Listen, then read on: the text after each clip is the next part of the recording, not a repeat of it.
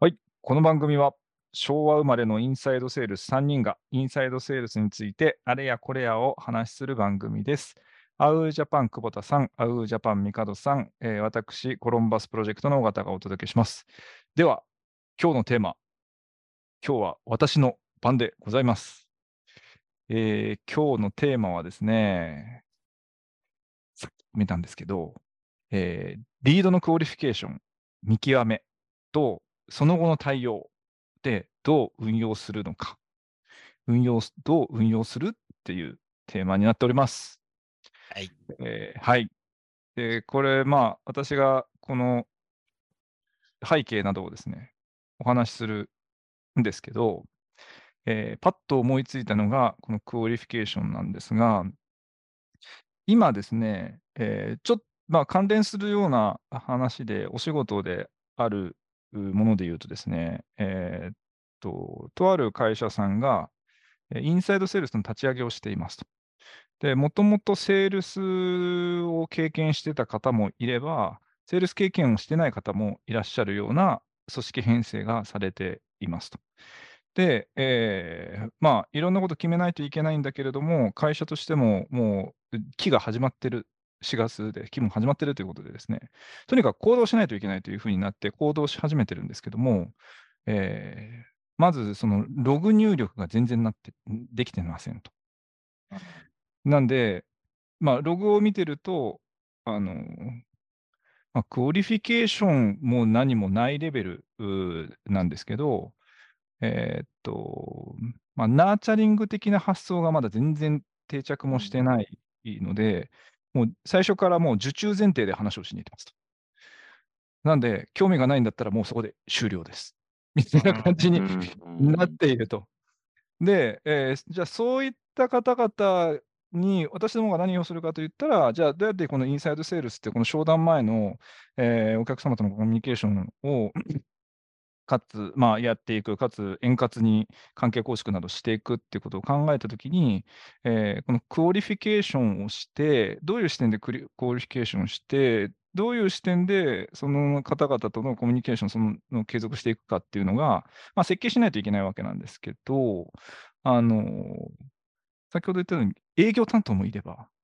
まあ、営業未経験もいるわけですよこのクオリフィケーションってどういうふうに言語化して話していくのがいいのかっていううんなんかアポイントを取るイエスノーの方がまだなんかいいのかもしれないんですけどでもまあそれでもノーだったところにやっぱままあ再アプローチしていかないといけないしうんいいアプローチっていうかまあそうですねまあなんかしていかないといけないとするとどういうふうに組み立てていくのが良いでしょうかもしくは皆さんどうされてますでしょうかといううんなるほど。はいこれは、前に、なんだ、あの、コンテンツマーケの時はちょっと定義みたいなの作ったんですけどね。うんうんうんあの、まあ、営業との取り決めが結構大きくてですうんね。な、なんていうんですか、こう、とりあえずアポ取ると、営業がその後、まだ全然見込みがないのに、っていうような説明で終わっちゃうみたいな時もあるじゃないですか。ああ、はあ、はあ。はい。なんで、興味っていうだけだとそれで終わっちゃうみたいなところもあって。うんうんうんで、じゃあ、あーどうやってその、す見極めんのっていうのは、あーその、今、小川さんが言った営業経験ありなしの人もいるのでって話あるじゃないですか。だからヒアリヒアリング項目みたいなところですね。うんうんうんうんちょっと作ったんですけど、えっと、それが、あのー、まあ、勝手に言ってた、なんだっけうな、んピーポックルってやつなんですけど、ああ、はいははいい、はい。前言ったやつですね。はい。で、まあ、要するにプランがあるかどうかっていうのと、あとパはーいパス、もう一つはいのピンはパーパス、目的があるのか。はい、で、えーっと、オプションですね。その、まあ、コンテンツマーケ以外に何か方法とか考えてるのか。おおー。で、えー K がナレッジですね。そナレッの、ジはい。リテラシーが高いかどうかですね。うんうんうん。はいで、えーあとは L がロイヤリティなんで、うんうんその自社のことを結構知ってていいと思ってるかっていう温度感みたいな感じですねう。んうん。で、これはあくまでもインバウンドだったんで、はいはいはい。資料ダウンロードが起こった時に、うんその資料にをダウンロードした背景っていうところから始まって、うんうんうんえーじゃあこれ興味持ったのって何か目的があってのことなのか、うんあーすまたはその、なんだ、なんか今後何かをやるご計画があってのことか、みたいなところとか、そういったところをちょっと聞くようにって言って、えーまあ、穴埋め形式でチェック項目をつけて、うんでどこまで聞けてるかっていうのが、あーチェックの数で、えー、分かるようにしたって感じですね。うんうんうんはい。で、それが埋まってなくても、えーこういう、あとはログと照らし合わせて、どうします、アポ取りますかみたいな感じですね。うんうんうん営業とのそこは、あの、話の中で。っていうようなところを、一つ、うん、リードコリフィケーションのうんうん軸軸というか、あうんうの、んさんなんですかね、定義にしてったっていうのはちょっとああります。うんなるほど。これは、ちなみに、えーっと、えー、それは、アポイント条件として定義をしてたってことなんですかね。えっ、と、そそうですね。あーと、小、アポイント条件ですね。アポイント条件ですね。まあ、はい。まあ、思いっきりアポっていうふうに言わなくても、おーうんまあ、ネクストの部分でももちろんあるんですけど、ああ、うんはい。例えばその、えっ、と、プランとかを聞いたときに、うん、まあ、まだまだ全然先とかだったら、うんうん、一回ネクストにしちゃって、アポを取るというか、で、こっちで持って穴埋めを打っていくっていう感じにするので、なるほど、なるほどなるほど。はい。えっと、そうすると、その、クオリフィケーション的なことで、その、もうインサイドでも対応しないレベルっていうのはどういうレベルだったんですかえーっと、インサイトでも対応しないレベル。あと、マーマーケに戻すというか、あ、マーケに戻す。まあ、大体対応はするんですけど、あ、その後結構ホールドするっていうか、インサイドがもう担当するみあたいな感じ。そういうことですね。一回、こっちがそのアクションしてから、あーもうやらないってやつのことですか。そうです、そうです。そうですあーあー、なるほど。えーっはと、いそれはですね、えーっと、い結構もう嘘むそに来るので、えーはい例えば個人の勉強ですとか、はいはいはい。はい、会社ごとじゃないやつ、個人ごとのやつっうんうんていうのは、あー一回戻したりする感じだったり、うんうんうんあとは、まあ、意外と良かったのが、あーもう私実は転職するので、 勉強のために資料ダウンロードしましたみたいな。あはいこれ結構意外とあって、あ、まあ、そういうのそうとですか。ね。はい。元、元御社のコンテンツはもう、まあ確かに勉強するかもしれない。はい、そういう感じです。うん。えだってじゃあき、はいうんうん。なんか、プランが1個あったらもうホールドする感じですかインサイドで。あと、まあ、一回で、あのープランだけしか聞かないってわけじゃないんですけど、うんうんうん。で、まあ、プランがあったとしたら、あーんと、ホールドする場合もあります。うんうんうんうん。はい。まあ、大体プランがあると、まあ、それだけで話が終わるってことはあんまないですけどね。んうんうんうんまあ、そこから掘り下げるので、結う局ん。は。うんうんそれいつぐらいにとかで、なんかほ、その他の方法とかも考えてるんですかねっていうような話から、うんチェックを埋めていくような質問をしていく感じでうんすうん。うんうんうんうんうんなるほど。なのでね、これはあれですね、目的があったら、目的のあたりが課題になるみたいな感じですかうん、そうですね。プランと目的あたりが課題感になってくる。はいはい、そうです、。そうです。えまあ、うんいわゆるあの、その先ってバントがあるじゃないですか。はで、バントって結構営業的な側面があって、まあ、対面でい。話すときに結結構聞くような内容だと思ったので、構、うんうんえっと、その前段じゃないですか、悪いインサイドの部分って。はい、はだからい。その前段だと、いきなりその予算みたいな話に持っていきづらいとこ時が結構シーンが多くて、うん、特にそのパネルの真ん中ぐらいとか、上の方の資料とかだと、うんなかなかかそこまで踏み込めないから、ちょっとあの遠回しな言い方っていう感じで作ってる、作ったやつですね。うんうんうんうん。はい。なるほど。なるほどね。そんな、そんなやり方をしてました。なるほど。確かに。なんでバントをつかなかったんですかえーっと、すなんだろう、こう、お客さんのはい。があまりこう、言わないというか、はいはいまはいだ、大体、大体でしょ大体はい、資料ダウンロードすると、あの、情報収集ですっていう人がほとんどなんですよ。はいはいはい。はい。で、そのほとんどの中で、もうそれで会話終わっちゃうわけですよね。うんだから、あーその次に聞くときに、うん。えー例えばもっと突っ込んで聞いたとしても、あ、そうなんですうんうね、ん情報収集なんですね。じゃあ、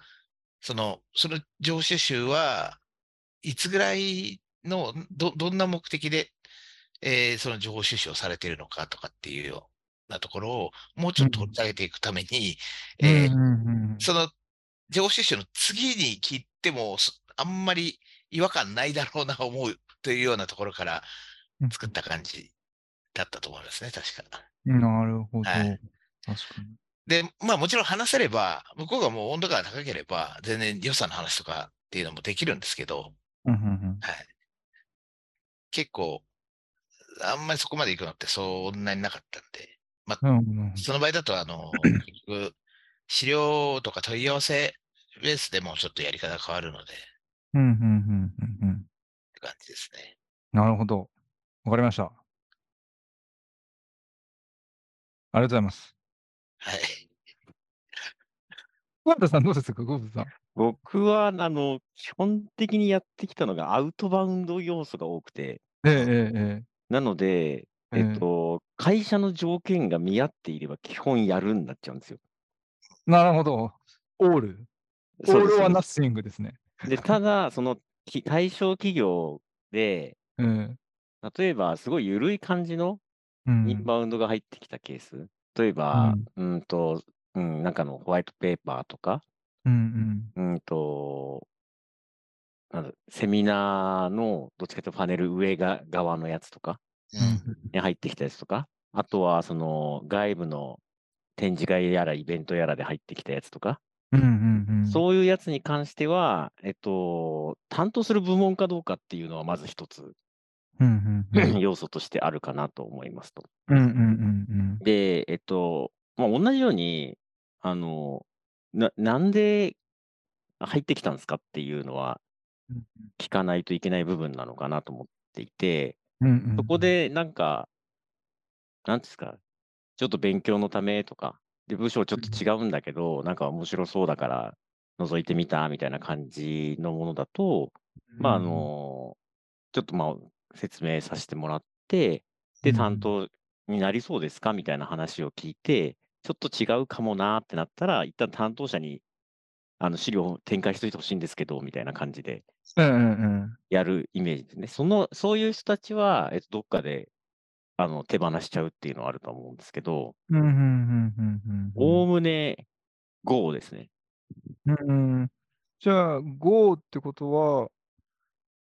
断られても最高量を設定する。あ、そうです、そうです。まあ、少なくとも、えっと、うん個別の定期メールみたいなものっていうのはやって、なるえっと、例えば決算月のタイミングとか、うんあの前回話したときに、えっと、まあ、ネクスト決めれたところに関してはそのタイミングでするとか、うんうんなんか何かししらのタイミングを見計らって、あうの、んうんうんもう一回連絡してきた理由付けだけできればいいと思っていて、うんうんうんうんうんで、その中で、えっと、必要なものを聞いていって、タイミングがちょっと合致しそうだっていうような感じであれば、うんうん。もう一回アポの打診をさせてもらうっていうイメージですかね。うん。なるほどそうすると、まあでもそうですよね。前もおっしゃってましたもんね。あ今もそのスタイルですかそんな感じです。おお。それってやっぱり、えっと、リストの、なんか月の保有リードのボリュームって、ちょっとアッパー見えてきたりしないですかあ、結構しんどい感じになったりしますね。ただ現状はあの正直そんなにインバウンドが入ってきてるわけでもないので、うん、うん、うん、うん。耐えうるものにはなります。なるほど。で、多い時にはメールで回すみたいな感じにもなあ、ってそうきてです、そうです、そうです。なるほど電話なでるほどが全然できない時もありますけど、うんうんうん。少なくとも頭の片隅には残ってほしいっていう感じなので、うん、うん、うん、うん。なるべく指針メールはするようにはしてますね。うんでもその、そのスタイルですと、もう、あれですね、久保田職人って感じですよね。おーあの、あのいやいやいや、えっと、ええっと、なんですか、例えばその、さっきのミカドさんのコンテンツマーケでインバウンドはいはいを複数名でいろいろ対応してましたと。うんうんうんいうふうになると、あえっと、ごめんなさい、ログの話になってくるんですけど、うんうんログの残し方うんうんうんが、あの、自分用のログに久保田さんなると思うんですけど、ああ、まあそうですね。ミカドさんの方の話ですと、結構フォーマット決めて、みんなでこの項目をこういうふうに記載していくみたいな感じで結構運用していました。えーっと、ログ自体はそん、そこまではあ、そこまでではない。はい、やってないす。です。大体そのフリーフォーマットで、うんえっ、と、聞けたことを書くんですけど、まあ多分ね、あの、今、久保田さんののおおっしゃってたのと、わ私のその前のコンテンツマネージャーの大きな違いって、うんなんですかね、こう、あの、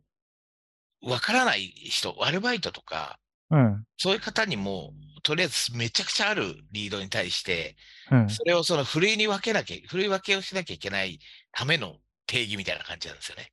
あはあはあはいはいはい。だなんで、なるほどえっ、と、数が全然、めちゃくちゃ多いっていうのがちょっとあるんですよ。なるほど。はい。なんで、そのパターンだと、もうんうんう、そうやってフォーマットとか定義を作らないと、多分できなくなっちゃうっていうのがあったっていうのは前提として一個ありますなるね。ほどねまあ、そんなにインバウンドが入って捨てるほどあったっていうことですそよ うね。です、そうです、そうです。すごいいやいや、なもう本当そうです。すごいですよね。要は、2、3人じゃ足りないんですよ。うで、んその中に宝があるかもしれないから、なんとかを掘り当てたいんだけれども、はいまあ、もう、アナログじゃ無理なんですよね。だから機械機械的にやるしかないんですよ。あーでそうなると、あの人もリソースも足りないから、まあ、とりあえうずんちょっと分かりそうな方を入れたときに、うんどういうふうに、こういうふうにやってって手順がないとですね、うんで、まあ、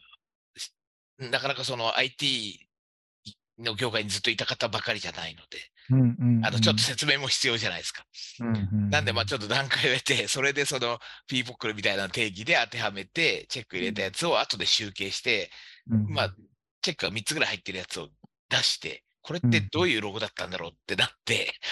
で、そっから、もう、もうちょっと次いけるかもしれないってやつは別の人間がやる、社員がやるみたいな感じ。うんとかですね。うんはい。というような感じでやってたんで、なんか今の久保さんと一緒にや今やってるのは、あの、多分その、そんなことやってる場合じゃない感じですね。 どっちかって言ったら、あの、個人のお強みを出した方がいい感じはちょっと思ってますけどね。なるほど。だはいはいからあのー、吐いて捨てるなんて言葉は良くないんですけど、はい。あのー、じゃあ適切に見込みがある人の、かつその上位層をいかにして取っていくかっていうのが、そうまあそうやってたことってことですよね。そうちでゃすんと見込みがあるっていうのを見定めてそうです。そういでいす。そかうでと。すで、今は、あのー、もう基本ホールドして自分で持っそうてですね担当していくっていうスタイスタンスだから、はい。えーまあ、見込みの低さとかで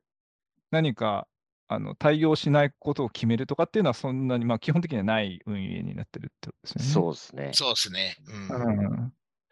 なるほど。それで言うと、今のそのお客さんはリストはむちゃくちゃありながらアウトバウンドなんですよね。リストはむちゃくちゃあるのにアウトバウンドなんですかどういうことですかむちゃくちゃあって、アウトバウンドでもう人海戦術でアプローチをあーガンガンやり始めて、だからまマーケ機能、ちょっとそれなりの規模なので、マーケ機能がまだ働いてなくてですね、4月あーにあー GO, GO かかったんですけど、うんうん。えー資料ダウンロード、問い合わせもろもろ含めても、そのインサイドの、その、なんですか、フルインバウンド対応、SDR 的な運営は全然できず、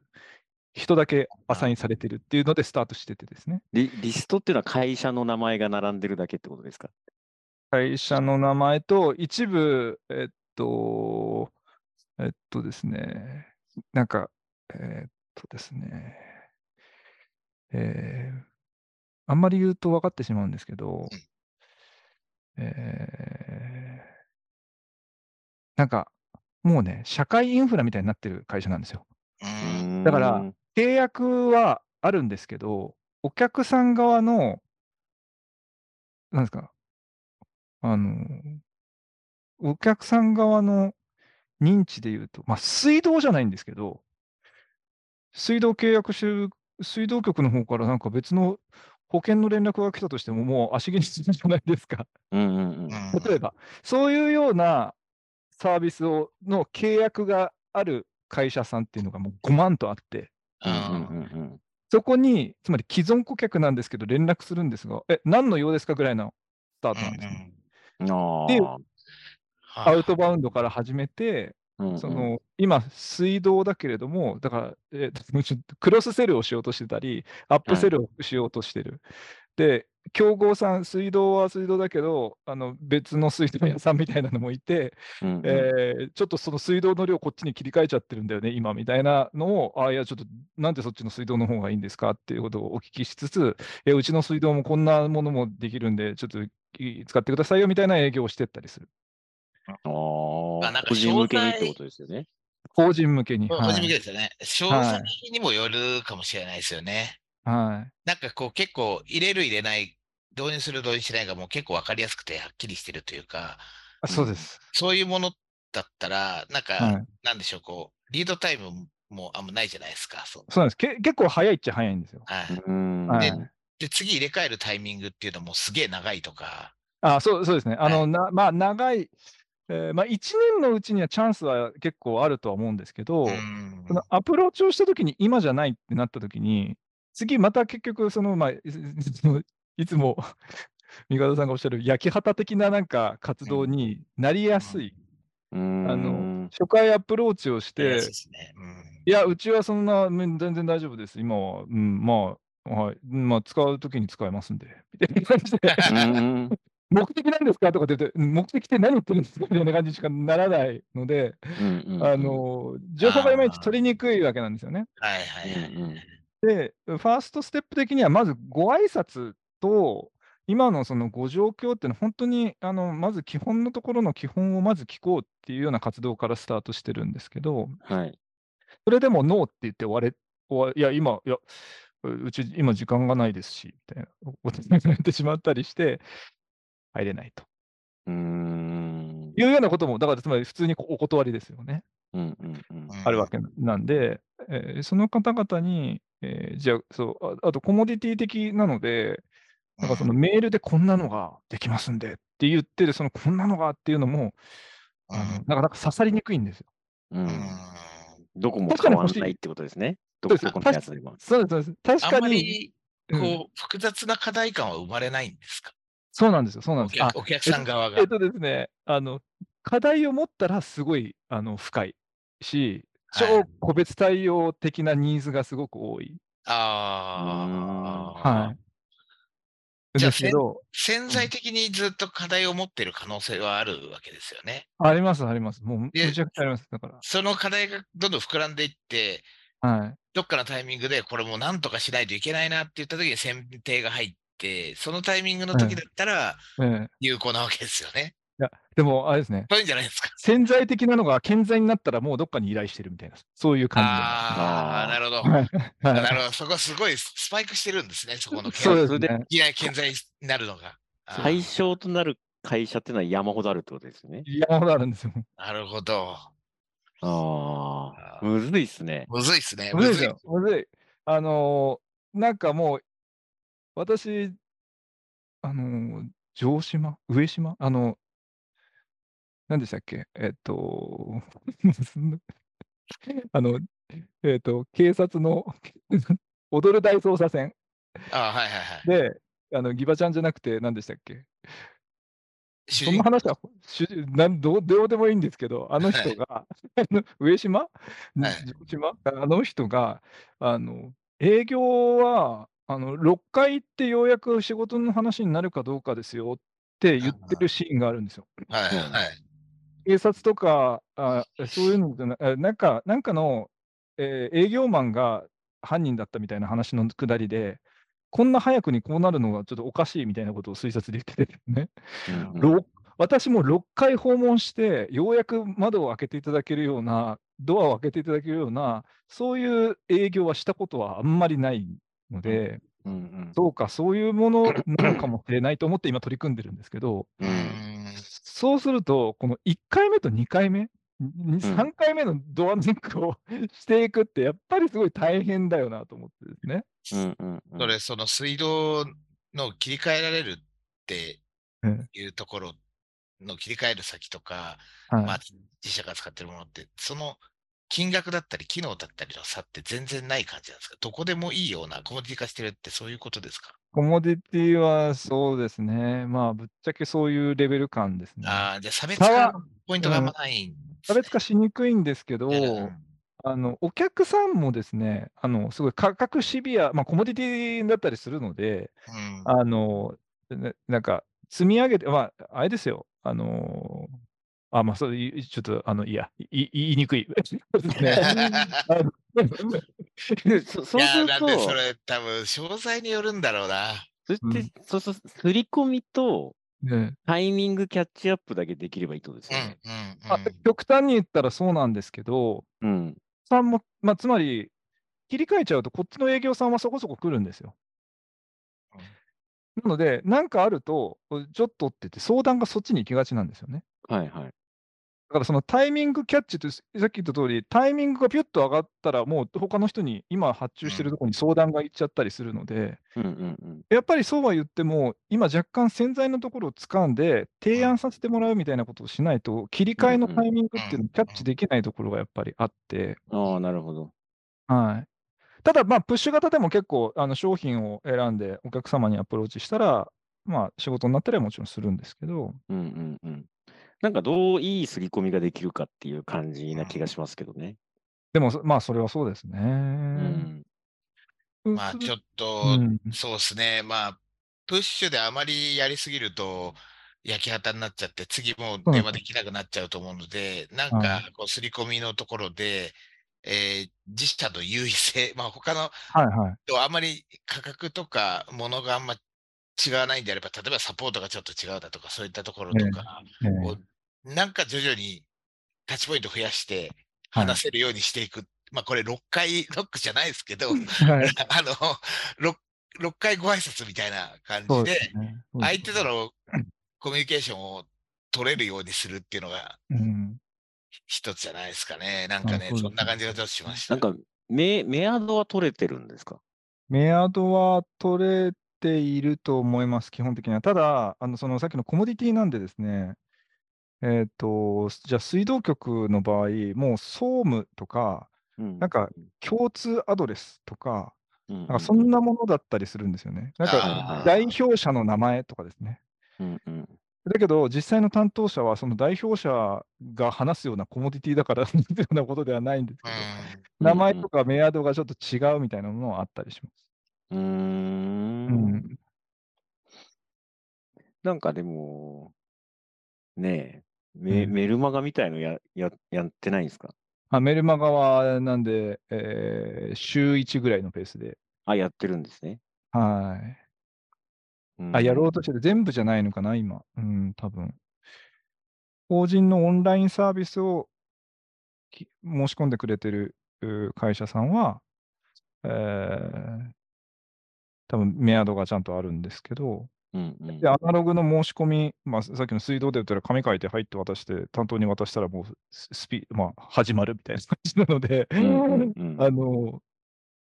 極端に言ったら、メールとか登録しなくてもよかったりとか、うんううんんもしてしまったりする。なんか、あれですね。携帯のキャリアみたいな感あまあまあ、あ。そうりそうです、そうですうん。そうですそうです多分、は目的は電話とかメールやること、はいあのネットやることっていう、全部一緒じゃないですか。い、はい、はいじ。ゃあ何が違うかって言ったら料金体系もあんま変わんないじゃないですか。そうです、そうです、そうでそうす。するとやっぱりアフターだとかサポートだとか、まあそれが好きかどうか とか、はい、はい。ぐらいしかないような感じがあって、そうもうですねそうなると確かにプッシュ型になっちゃうのかなっていう感じもずっとしてですね。そうですね。で、で、プッシュしてるんですけど、今、ログも何も残ってないので、ううんんえーで、今、まあ、経験者とかは、まあ、まあ、しょうがない、これがこういうもんだな、今の段階はっていう感じで、えー連絡はしてるんですけど、まあ、だから、ログ残してくれてもいないので、 録は残した方がいいです よね。またゼロから始まっちゃうってことそう、そうなんですよねそう。なんですよ。そうなんですよ。うんだから、まあ、それはやってもらったりはしないといけないんですけど、じゃあ、うん次に電話するっていうのが、まあ、何もないじゃない状況になってしまってるんで、え自分で、まあ、ネタがないから考えられないみたいになっちゃうんで、まあ、リスト作って、またじゃあ、指示型でこのリストに再コールで1回目でこういう状況だったんで連絡してくださいみたいにしかできないのかなと思いつつ、えーできればやっぱりコール担当が自分で、えー次はこういうことしよう、次はこういうことしようって、やっぱ考えてね、運営できた方が面白いと思うし、あのえーやってってもらった方が、すべての人が、お客様も含めて喜ぶと思うんですけど、なんかその商材を検討するうんうん前兆みたいなのっていうのはあるもんなんですか要は、前兆もう、はい要ははいこあこれ変えなきゃいけないってなったら、もえうすぐ変えちゃうっていう話じゃないですか。ええええっと、そうですね、いろいろ多分あるんだと思います。うんあのーおそらく。うん。そのなんか、なんてトリガーになるようなものっていうのをとにかく聞き出すっていう感じですよね。そうですよね。か変えるまでの間に、まあ、ええ結構すぐ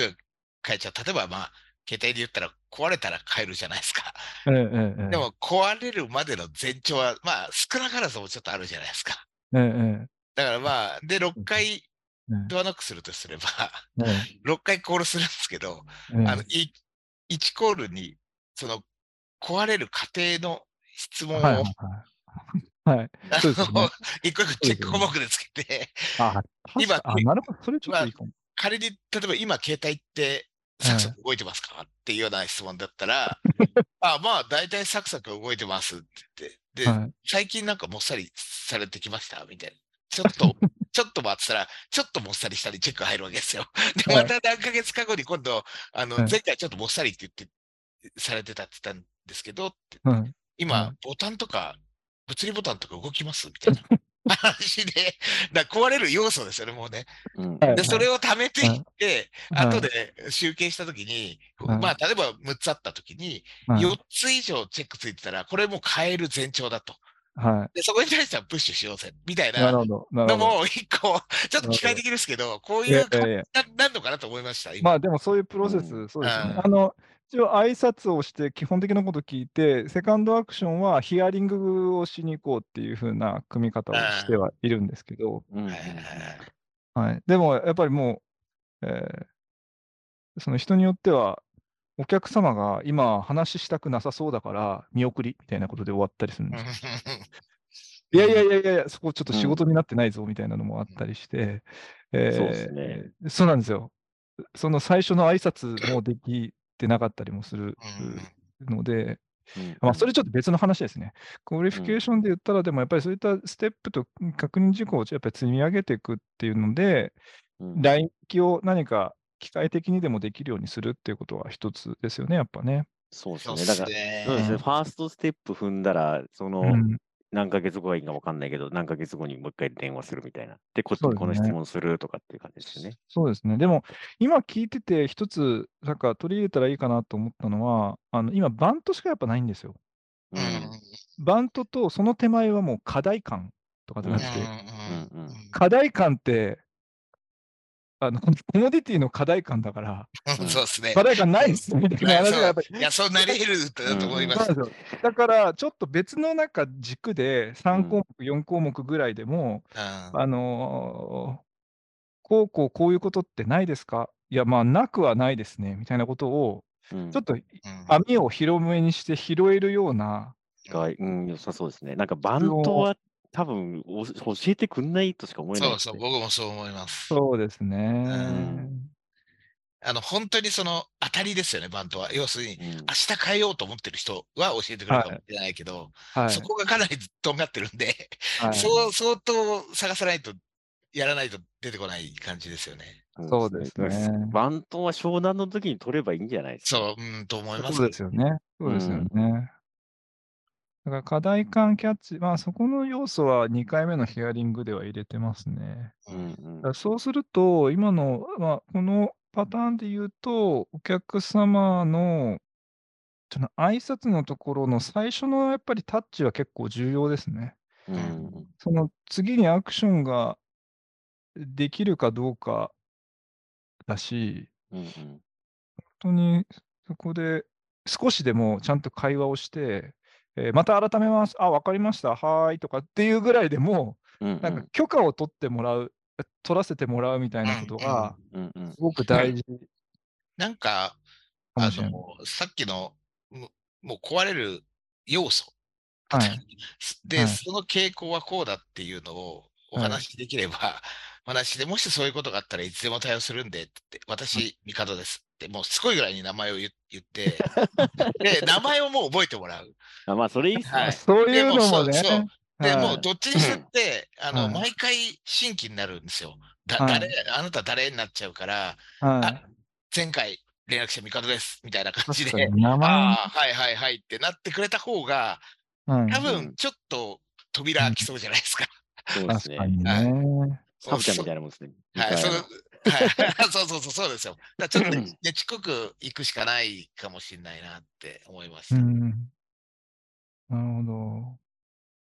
まあ、向こうから絶対話してくれないので、こっちから扉開けて、で、いつでもウェルカムですと。で、うんあと情報がないと、そういう危機って、こういう時って結構やばいんですよ、みたいなことを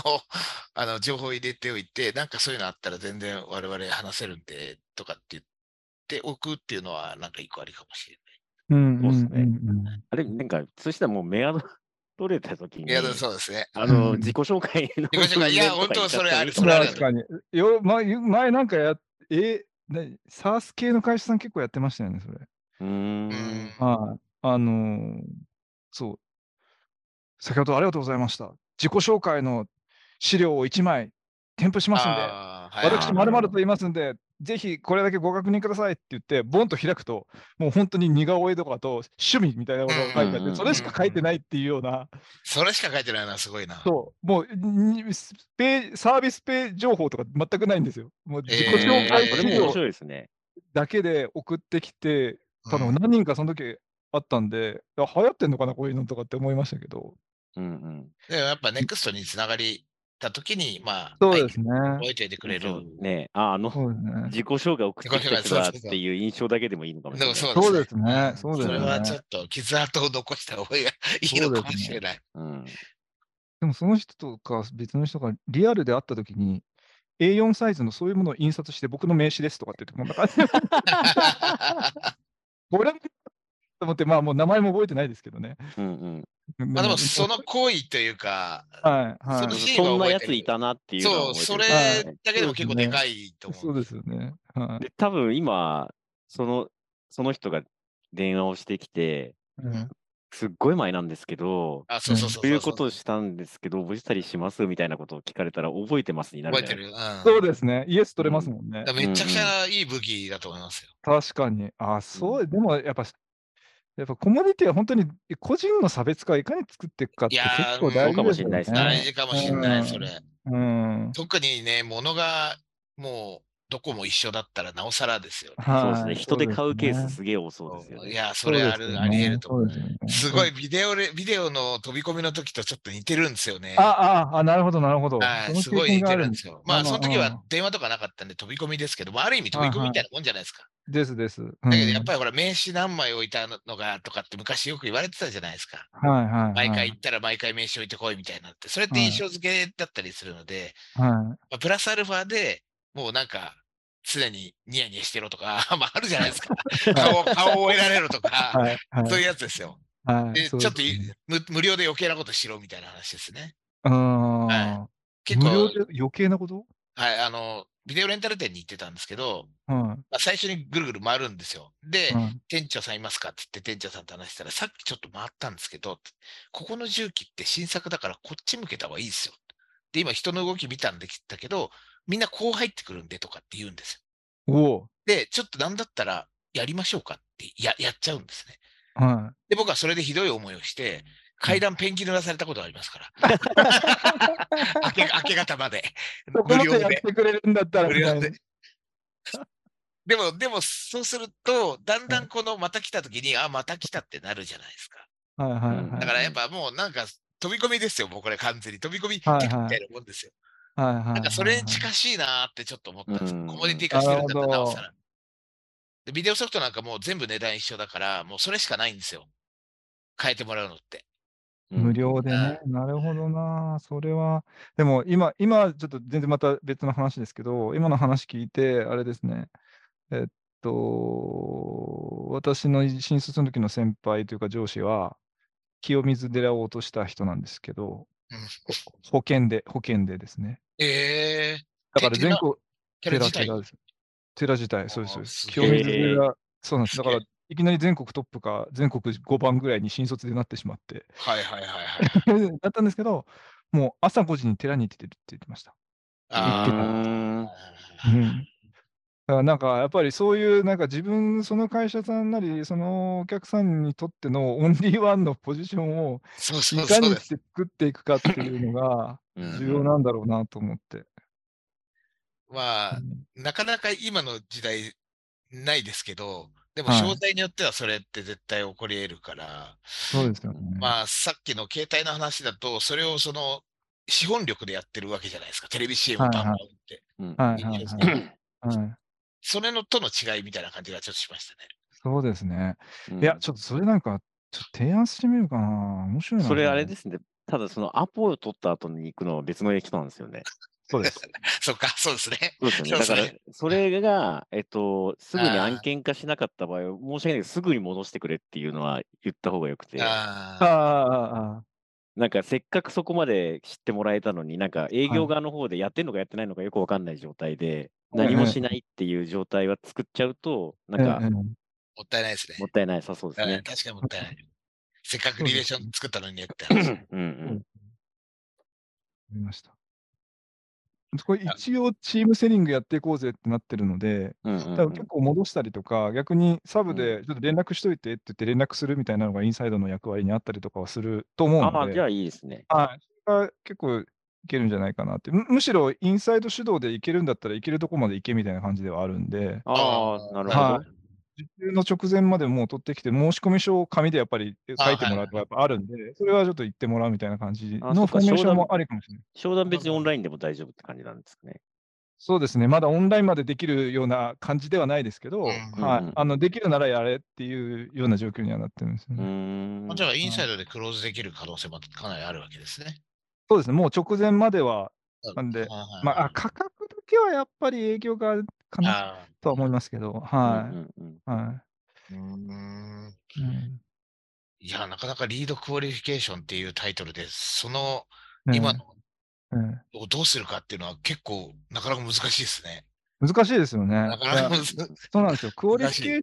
でなんでやっぱりクオリフィケーションっていう考え方自体が、さっきのそのリードがたくさんあるっていうようそなうそうなんです。そう会社なんですさんでないと、そのうんいまいち考えて設計しても、結局これ全部やらないとお前ダメだろみたいな感じになってしまったりとかうんしかねないのかもしれないなというのもやっぱり思いますけど、ううちでやるっていうので言うと、やっぱりうちはそんなに案件の商談をこなせないっていうのがあるので、あの絞り込みたいんでですね、あこういう条件だったら無理にもう営業しないっていうのああもはいはい結構あるので、そういう使い方、やっぱり、なんですかね、絞り込むようにやっぱり使うんでしょうね。はいクオリフィケーションうんそうですね。いや、だと思います。なんか、そうですよね。で、それって、その商材って全部同じ金額なわけじゃないんですよね。じゃないではす。そのなんかの規模によって金額が変わるんですよね。そうですね。まず規模にでよってでかいとこから、そのそれいがや、自己紹介作戦すればいいんです。うんそれが、あの、もう、あの、会社がそれなりの規模なんで、もうこのレイヤーって決まってて、ああ、あ、はいもう対象となるレイヤーが決まってるってことですか。そうなんです、そうなんです。なるほどまあ、その中でも上の方を狙うみたいなのはあるんですけどね。うんうんはいははいい。え、それでもう何何万社とかあるんですかそうです。そうですそのレイヤーの中に。うんああ、それ難しいですね。全員に名10万前覚えてもらうのは。はい。うん。こっちも覚えてないだろうって。 そうですうね。んそうですね。なるほど。はい。なかなかですね。はいも世の中にはでもそういう案件もあるんですよ。ねそうですね。えーなるほど。結構人力な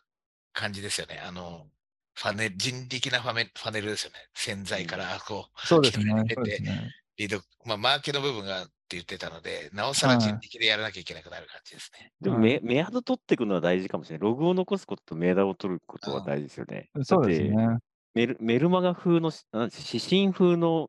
はい一括メール送っちゃえばいいわけじゃないですか。はいはい自己紹介とかだったら。はい。はい。とか、なんかね、うんそうですね。そのはい辺、大丈夫ですよね。ね。うん。はい。はい。そうだと思います。わかりました。でも、なんか、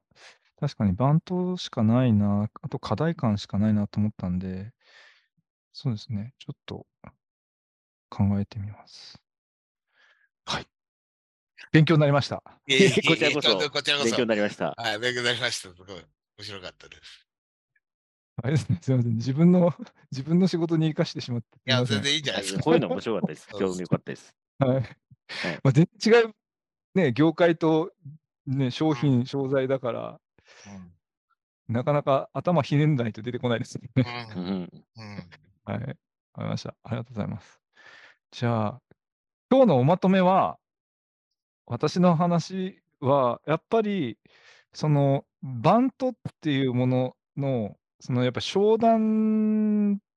化をする直前ぐらいなのか、やっぱりバントっていうのはそういう用途なんだろうなという再認識があったのと、クオリフィケーションをやっぱり絞り込むっていうような機能を兼ねてるような要素があるので、えーフルでインサイドで対応するのであれば、あまりクオリフィケーションという考え自体が機能しにくいなっていうふうに感じましたと。あとは、そのクオリフィケーションだったり、商談前に関しては、バント以外の、やっぱり何かしらのヒアリングの軸だったり、ステップだったりを何か用意しておくと、おーまあ、そんなに経験がない方でも、えー着手がしやすかったり、いろいろするのかもしれないなっていうのは、改めて思っった次第でございます。はい。ありがとうございました。ありがとうございましありがとた。うございました。なんかすごい、その商材ものすごい知りたいけど、ね、今僕まで知りたいけど。はい、じゃあめっ、ちゃこれ終わっ知りたたいけ後どに、これ終わった後 に。はい。すいません。はい。じゃあ、今日は、えー以上ですね。えーっと、じゃあ、締めの言葉ということで。はい。では、えー以上です。では、インサイドセールス。 えーごめんなさい。インサイドセールスおじさんの3人がお届けしました。では、また次回。さよならさよなら